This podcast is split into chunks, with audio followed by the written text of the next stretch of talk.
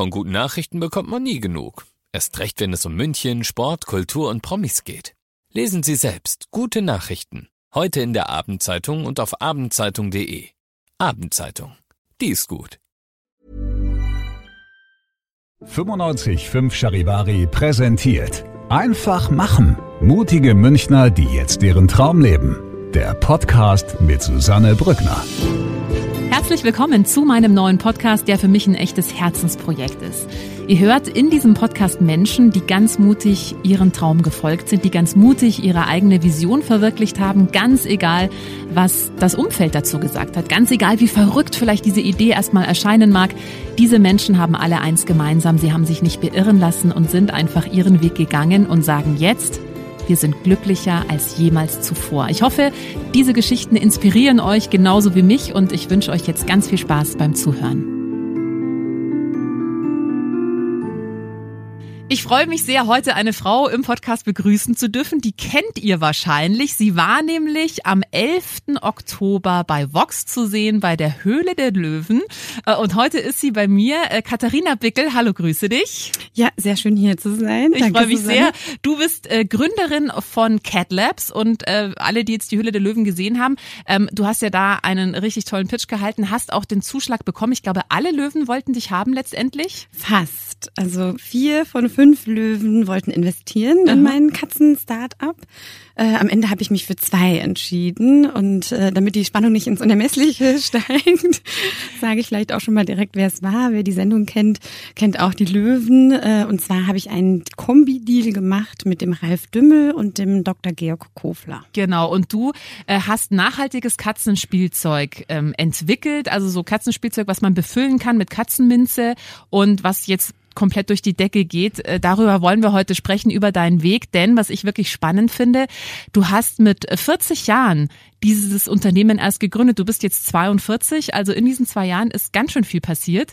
Ähm, aber lass uns mal bitte zurückgehen, denn äh, was hast du denn eigentlich gelernt? Du hast ja auch ganz lange als normale Angestellte letztendlich gearbeitet, ne? Ja, korrekt. Also ich komme eigentlich tatsächlich so ein bisschen aus dem Design- und Grafikbereich. Ich habe dann eine Ausbildung gemacht als Mediengestalterin für Digital- und Printmedien und habe daran ein Studium angeknüpft, auch im Bereich Mediendesign und Informatik tatsächlich. Und Medienwissenschaften dann im Master und bin tatsächlich, war dann ja auch schon im Ausland einige Zeit und bin dann äh, erstmal in die Agenturwelt reingegangen, war dann so gute sieben Jahre auf Agenturseite, äh, sowohl in Deutschland als auch in den USA, wo ich äh, fünf Jahre gelebt habe.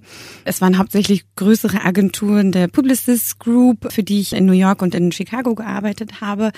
Vielleicht kommen wir da noch drauf. Es gab dann einen großen Wendepunkt in meinem Leben, der mich wieder nach Deutschland zurückgebracht hat. Und dann hier in Deutschland habe ich bei verschiedenen Konzernen auch im, ich sag mal, im Online-Business gearbeitet, nämlich Scout24, wer es vielleicht noch kennt, Friend Scout, heute mhm. Love Scout, mhm. ähm, dann Amazon und dann BMW, also da war ich bei Mini. Mhm und habe den globalen Vertrieb von den Lifestyle-Produkten verantwortet. Also habe praktisch an eine Agenturkarriere, eine Konzernkarriere angeknüpft, äh, eben ungefähr bis zu meinem 40. Lebensjahr. Hat dir das Spaß gemacht? War ja. ja schon recht, recht zielstrebige Karriere eigentlich, ne? Zu der Zeit, wo ich es gemacht habe, äh, hat das sich total richtig angefühlt. Also ich bin da schon auch immer, ich hatte das jetzt nicht so geplant mit 20, dass ich irgendwie das die nächsten 20 Jahre lang mache, sondern ich habe mich da schon auch irgendwie so ein bisschen nach Interesse dahin ziehen lassen, wo ich gerade hingehen wollte. Und ich sehe das letztendlich so, dass alles das mich natürlich auch zu dem Menschen gemacht hat, der ich heute bin und der ich auch mit 40 war, der dann gegründet hat und auch unheimlich viel in dieser Zeit gelernt habe, was mir heute natürlich auch äh, hilft, meinen, meinen Weg zu gehen und, und als Unternehmerin tätig zu sein.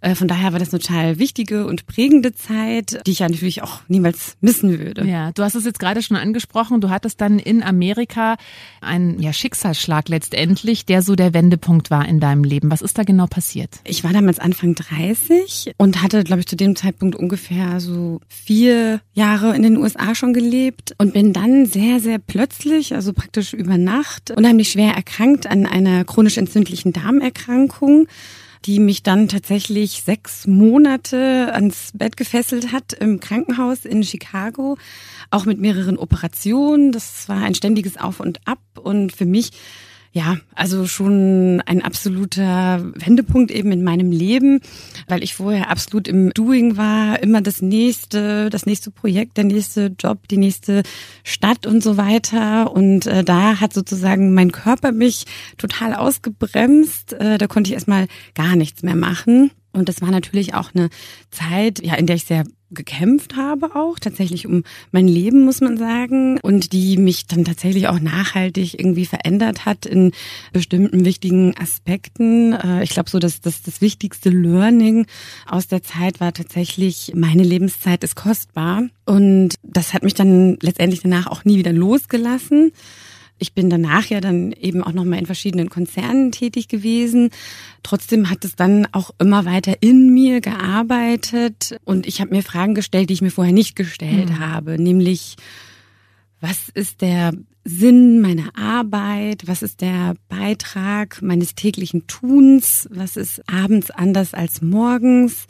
Nachdem ich hier acht Stunden meinen Beitrag geleistet habe, welchen Mehrwert äh, stifte ich vielleicht auch unserer Welt, unserer Gesellschaft?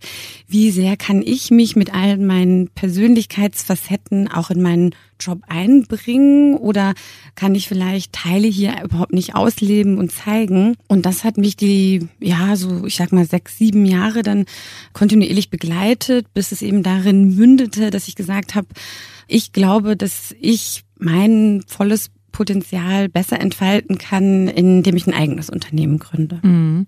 Das ist ja schon ein sehr großer Schritt. Gerade wenn man davor immer angestellt war, gab es so diesen einen Moment, wo für dich klar war, okay, und jetzt mache ich mich selbstständig. Ja, den gab es schon in gewisser Weise. Wie gesagt, der Gedanke so ein bisschen unterschwellig, mhm. sage ich mal, hat mich längere Zeit begleitet. Und ich habe dann auch so ein bisschen, ich sage jetzt mal, Soul Searching mhm. betrieben, mhm. um noch mehr herauszufinden, was ist es denn, was, was ich will und was ich brauche und was ich in die Welt bringen will. Weil wenn ich so einen Schritt mache, dann soll er möglichst in die Richtung sein, die mir dann auch gut tut. Ja. Als dann für mich klar war, okay, also das, das, das möchte ich gerne machen, weil also praktisch die Geschäftsidee, modernes und nachhaltiges Zubehör für die Katzenhaltung, die hatte ich als Katzenliebhaberin schon einige Jahre. Es geht dann so ein bisschen, glaube ich, um dieses, um diesen Moment, den Mut aufzubringen, diesen Schritt dann auch zu machen, wenn man denn dann weiß sozusagen, wo es einen eigentlich hinzieht. Und jetzt ist es natürlich toll, bei BMW zu arbeiten und da einen vermeintlich sicheren Job zu haben und dass man das leichtfertig verlässt, das ist sicherlich nicht so. Mich hat das tatsächlich auch viel, viel Mut gekostet und ich habe es damals, also ich hatte ja keinen irgendwie Leidensdruck oder so mhm. oder musste jetzt irgendwie kündigen ja. oder sowas in der Art und äh, aus so einer ja, so einen gewissen Komfortsituation ist es ja durchaus manchmal schwer, das ja. werden sicherlich auch einige eurer Hörer kennen, äh, so eine tiefgreifende mhm. Entscheidung zu treffen. Und was mir damals geholfen hat, ich war beim Seminar von Tony Robbins, das mhm. wird vielleicht der ein oder andere oder ihn wird der ein oder andere kennen, also praktisch der Godfather des Coachings und mhm. NLP. Und da haben wir eine gedankliche Zeitreise gemacht und haben praktisch den Moment so eingefroren und überlegt, was ist, wenn es einfach fünf Jahre später ist und es ist alles genauso wie jetzt. Es hat sich nichts verändert. Okay. Und das Ganze nochmal intensiviert, indem wir gesagt haben, was ist, wenn es jetzt zehn Jahre später ist und mhm. alles ist genauso wie jetzt mhm. und es hat sich nichts verändert. Und für mich hat sich das damals irgendwie nicht richtig angefühlt. Mhm. Und das hat für mich praktisch so diese die Intensität des Veränderungsdrangs einfach etwas beschleunigt. Und so habe ich dann diese, ja, die Energie, das Momentum, den Mut aufgebracht zu sagen, alles klar, ich spreche jetzt die Kündigung aus. Du hast dann auch, du hättest ja auch erstmal reduzieren können und so nebenbei, du hast dann wirklich gekündigt und hast gesagt, okay, jetzt volle Power in meine Selbstständigkeit, in mein eigenes Unternehmen, in CatLabs. Ja. Für jeden funktioniert da was anderes gut. Mhm. Da will ich gar nicht sagen, dass es der einzige richtige ja, ja. Weg ist. Ähm, ich glaube allerdings schon so ein bisschen, ich weiß nicht, ob du diese Geschichte oder diese Metapher von, von Burning the Boats kennst. Also ein kriegerisches Volk, was eine andere Insel erobern will, landet am, am, am Strand. Und das Erste, was sie tun, ist, sie verbrennen ihre eigenen Boote. Weil dann ist es kein es wäre schön, wenn, Mhm. oder wenn es nicht klappt, fahren wir wieder zurück, Mhm. sondern dann ist es ein, das ein absolutes Muss. Mhm. Also es gibt jetzt praktisch nur noch den Weg nach Ja. vorn. Mhm. Und ähm, ich glaube, das ist so ein Element, was mir da ja auch viel, viel, viel Energie und ähm, äh, ja, Ausrichtung sozusagen verschafft hat. Ähm, deswegen hat sich das für mich so als der richtige Weg angefühlt, ähm, versus sich ein sicheres Hintertürchen Mhm. aufzulassen. Ja.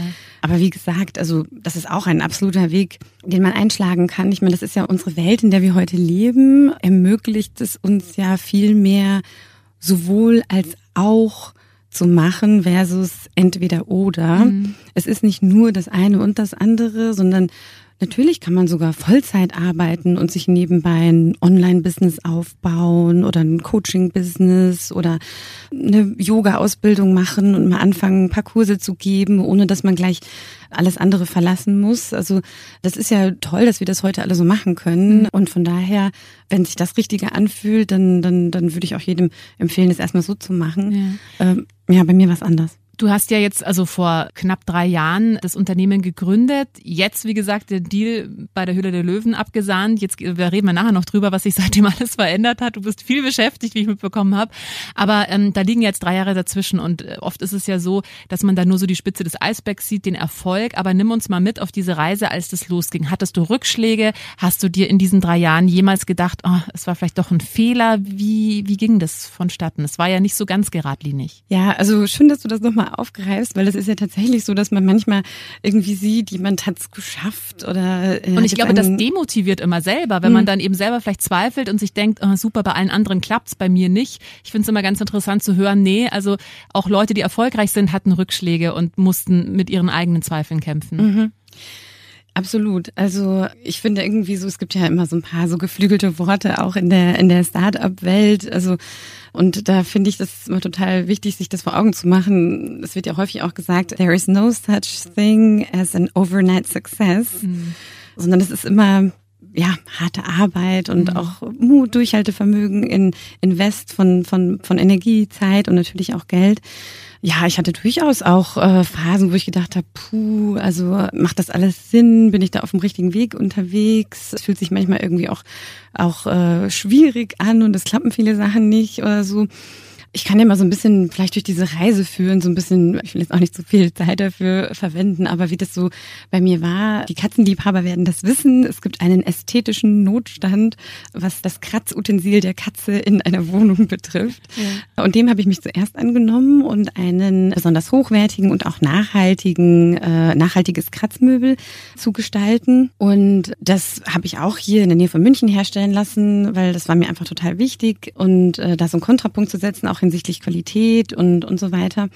Und das kam auch total super an hinsichtlich äh, Feedback für das Design und das Konzept der Nachhaltigkeit, weil man da Dinge auswechseln konnte und nicht alles wegwerfen musste. Es war mir aber nur möglich, das zu einem Price Point zu produzieren, der jetzt nicht ganz so attraktiv war.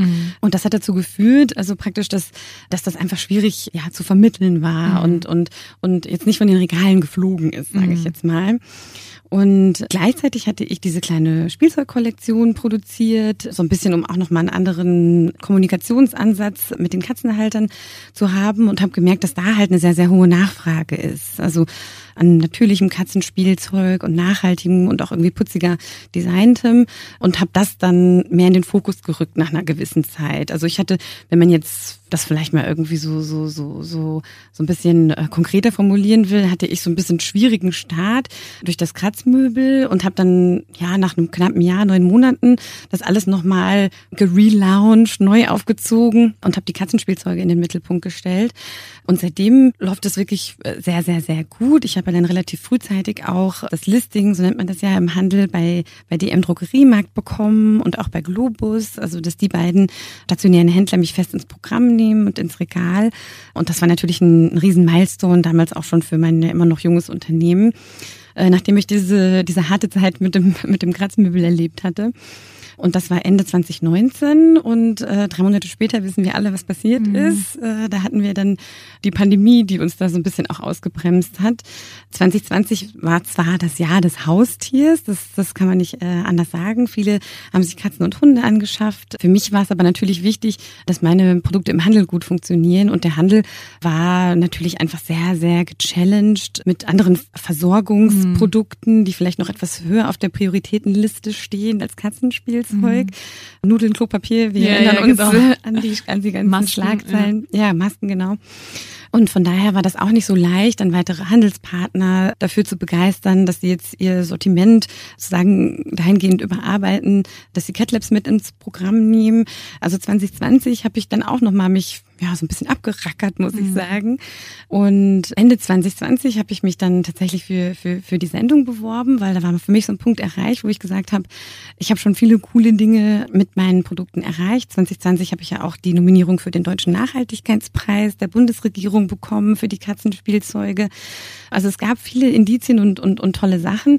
Äh, trotzdem war es halt ähm, ja jetzt auch nicht so, ja, dass es sich jetzt irgendwie so ein, wie man so schön sagt, so ein Walk in the Park mhm, oder so. Das so komplett äh, durchgebrochen genau. ist, ja. Und dann habe ich mich Ende 2020 hingesetzt und habe überlegt, okay, was mache ich jetzt? Entweder das bleibt jetzt erstmal so ein bisschen auf so einem kleinen Niveau oder ich mache es jetzt richtig groß. Und wenn ich es groß machen will, wie? Also nochmal irgendwie zur Bank gehen und selber Geld aufnehmen oder mir einen Partner holen.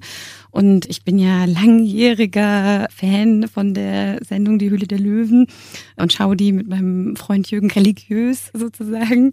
Einfach weil die, die Gründer, die Geschichten, die Produkte, das hat mir einfach immer total imponiert. Hat, glaube ich, auch einen gewissen Anteil daran, dass ich überhaupt selbst gegründet mhm. habe, weil ich mhm. fand das einfach aufregend und toll. Und dann habe ich mir gedacht, ach komm, wieso bewirbst du dich nicht einfach mal bei deiner eigenen Lieblingssendung? Und dann hat's geklappt, ja. Da reden wir gleich noch drüber, was mich jetzt noch interessieren würde, was ich halt oft von Menschen höre. Und ich kann mir vorstellen, dass vielleicht du auch schon mal die Reaktion bekommen hast, oh, ich hatte genau die gleiche Idee. Ich wollte eigentlich, also es ist ja oft so, dass so Ideen im Raum schwirren und manche haben vielleicht so eine Idee und kommen dann nicht in die Umsetzung und dann die, geht die Idee halt weiter zum nächsten, der sie dann irgendwie umsetzt. Hattest du jemals Angst vor diesem Schritt? Also das klingt so logisch, wenn du es erzählst. Das war so der logische Schritt, dann das mit diesem Katzenspielzeug oder mit diesem Kratzbaum, dich das einfach zu machen. Hattest du da jemals richtig Angst oder diese Befürchtung, oh Gott, das wird nicht funktionieren und ich werde obdachlos werden und keine Ahnung was? Hattest du so Momente überhaupt oder warst du da immer relativ selbstbewusst und hast dich mit dem gar nicht groß aufgehalten mit so Gedanken? Die Gedanken, die hatte ich tatsächlich schon. Allerdings ist es ja so, und das ist so schön, dass du dieses Beispiel bringst. Es ist ja sozusagen nicht dieses, entweder ich gehe durch die Decke mit meinen Produkten und bekomme den nächsten Startup Award, weil ich innerhalb von drei Monaten so groß bin wie Gorilla oder was auch immer. Oder ich muss unter der Brücke schlafen. Es ist ja auch noch sehr viel dazwischen. Ich habe ja auch nicht von Tag eins davon leben können, sondern also ähm, auch nachdem ich dann gekündigt hatte und kein mhm. sozusagen festes äh, Einkommen als Angestellte mehr hatte. Ähm, es gibt ja so viel dazwischen auch. Also ich meine, ich konnte mich natürlich jetzt auf 13 Jahre Berufserfahrung irgendwo auch verlassen und konnte dann zum Beispiel extern als, als Freelancerin oder als externe Beraterin auch noch ein paar andere Projekte machen, die ich so frei mir einteilen konnte, dass ich das alles gut parallel äh, hinbekommen habe.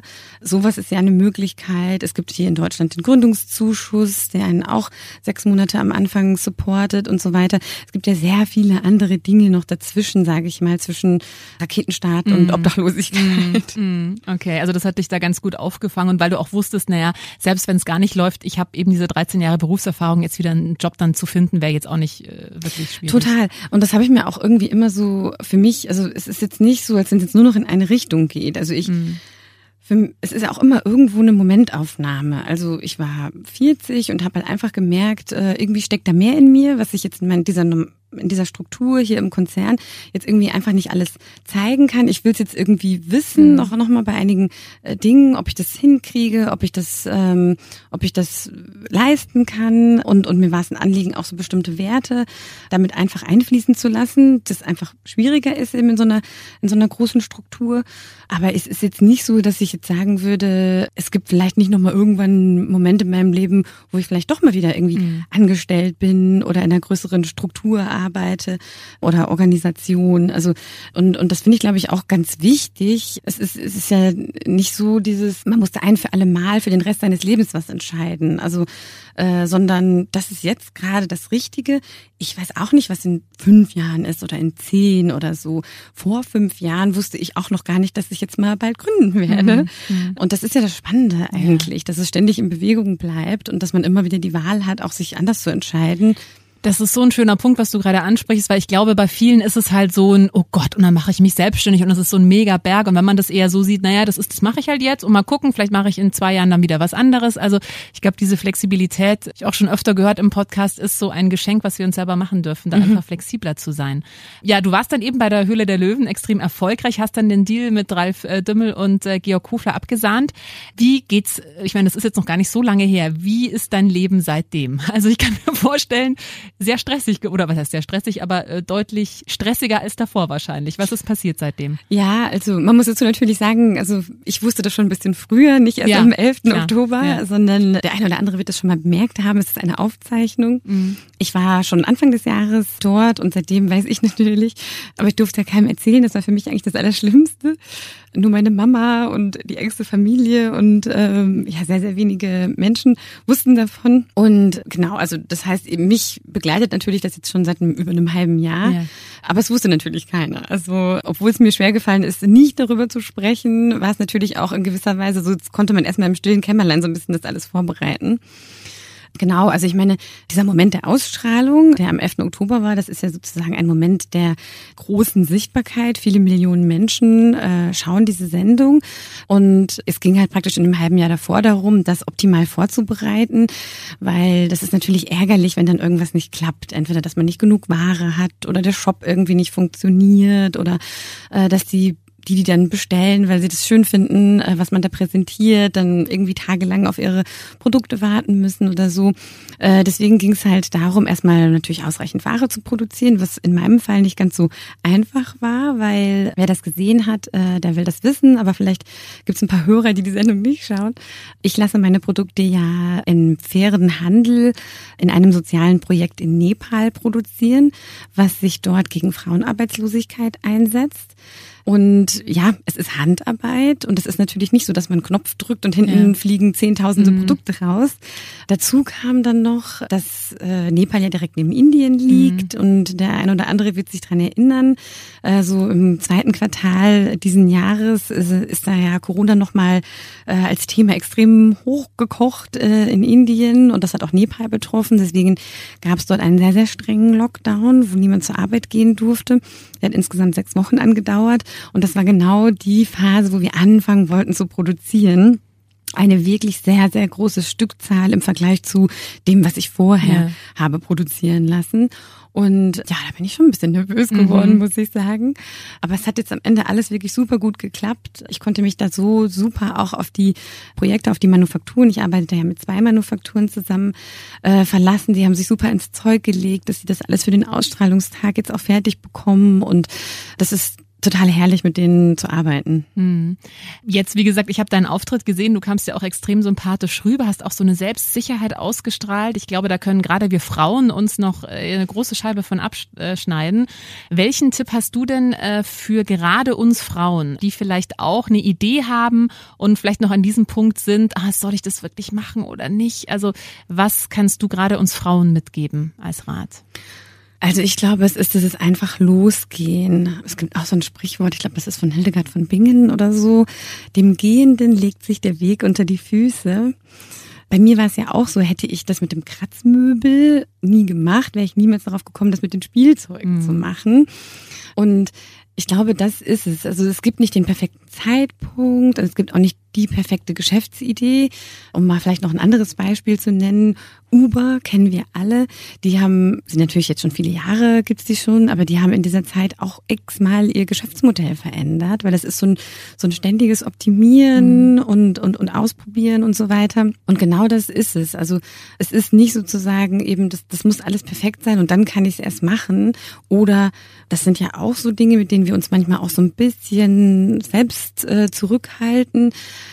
ja, ich kann das erst machen, wenn, wenn ich das Urlaubsgeld mhm. bekommen habe, kann ich es kündigen. Oder wenn die Kinder mhm. äh, in der, sind, in, mindestens mal in der weiterführenden mhm. Schule sind und sich mhm. selbst auch mal Mittagessen kochen können oder so, dann kann ich das erst machen. Oder wenn wir in unser Haus gezogen sind in zwei Jahren oder so, dann kann ich das machen. Und das ist natürlich dann irgendwie so ein, so ein, so ein ständiges Verschieben, so ein bisschen für sich selber auch vielleicht Ausreden zu finden.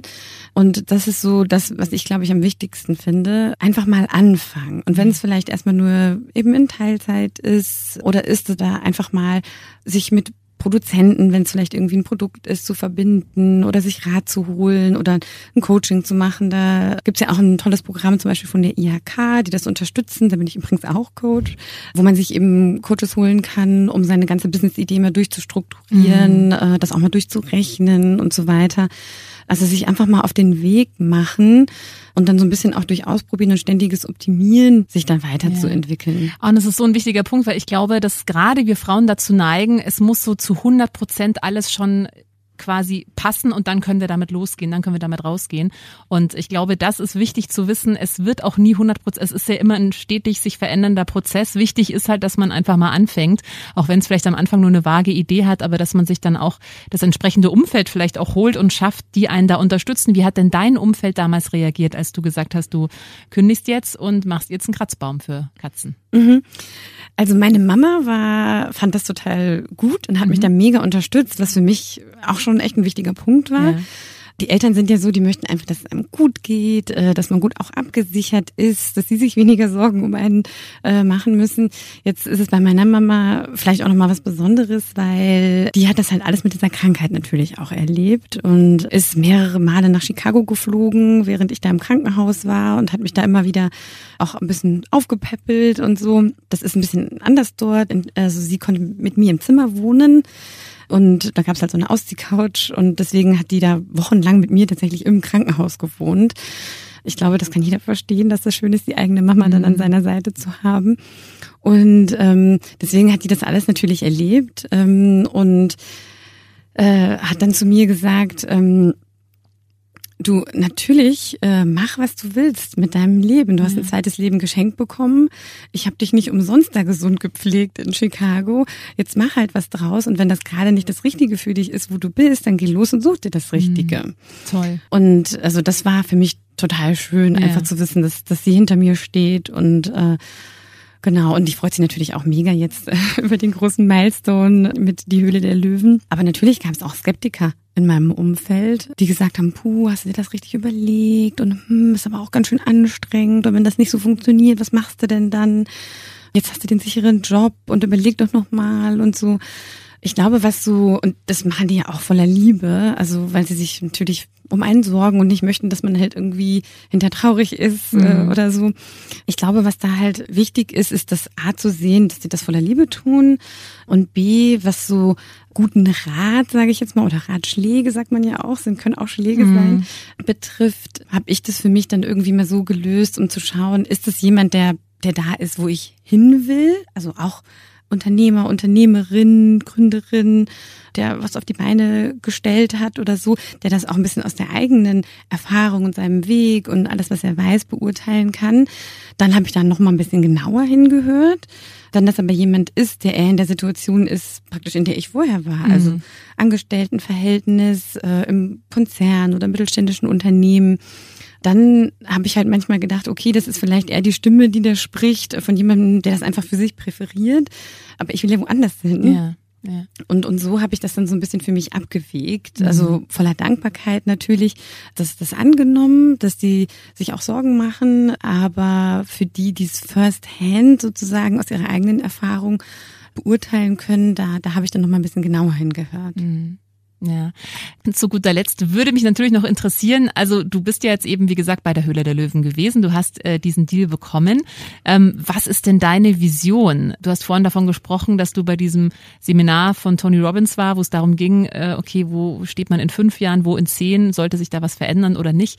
Wie siehst du es aktuell? Wärst du happy, wenn es in fünf Jahren genauso wäre wie jetzt? Oder bist du schon wieder, dass du sagst, oh nee, ich will noch das und das und das? Also hast du schon eine Vision, wie es weitergehen soll? Ja, also dass ich jetzt in, in in, in fünf Jahren noch genau das gleiche Sortiment habe und so. Also das, äh, das glaube ich nicht. Ich habe da schon einiges natürlich vor äh, mit Cat Labs. Also es geht tatsächlich darum, die, die Lebenswelt der Katze, die Katzenhalter werden wissen, wovon ich spreche, mit modernen und nachhaltigen Produkten sozusagen zu verschönern, beziehungsweise da einfach mehr zur Verfügung zu stellen, ob es jetzt Bettchen oder Kratzgelegenheit ist oder Näpfe oder auch Pflege für die Katze. Das ist was, wo ich natürlich gerne das, das Sortiment noch erweitern möchte, weil ich sehe, dass da einfach jetzt großes Interesse daran ist. Ja, da einfach stilvolle und, und, und vor allem auch faire Produkte zu haben, die die Umwelt weniger belasten. Und, und das ist jetzt mal so, ich sage jetzt mal von der Ausrichtung von CatLabs ein, ein Anliegen. Die Marke an sich, also der eine oder andere, der das vielleicht gesehen hat, äh, die ist ja auch ein bisschen, ich sage jetzt mal, lifestyleiger ausgerichtet. Also spricht so ein bisschen eher so die modernen Katzeneltern an.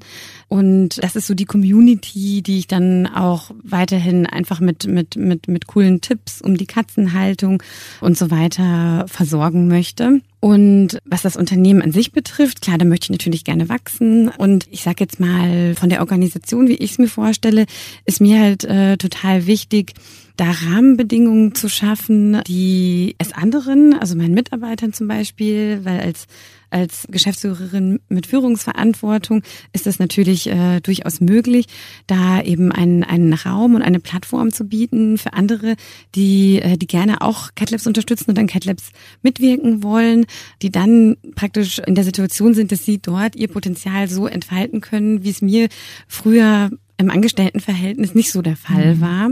Also ich möchte gerne praktisch das, was ich jetzt selber über diesen Weg gelernt habe, dann auch in mein Unternehmen einfließen lassen.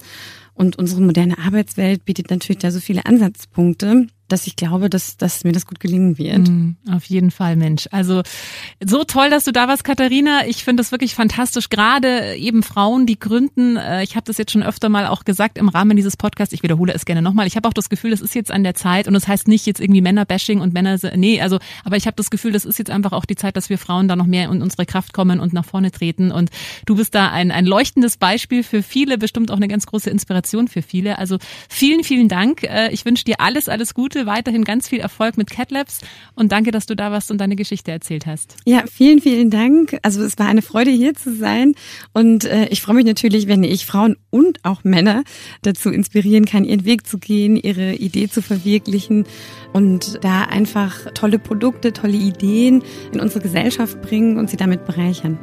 Wenn dir diese Folge gefallen hat, dann äh, freue ich mich sehr, wenn du meinen Podcast abonnierst, wenn du ihn teilst oder wenn du mir einen Kommentar da lässt. Einfach machen. Mutige Münchner, die jetzt ihren Traum leben. Präsentiert von 955 Charivari. Wir sind München.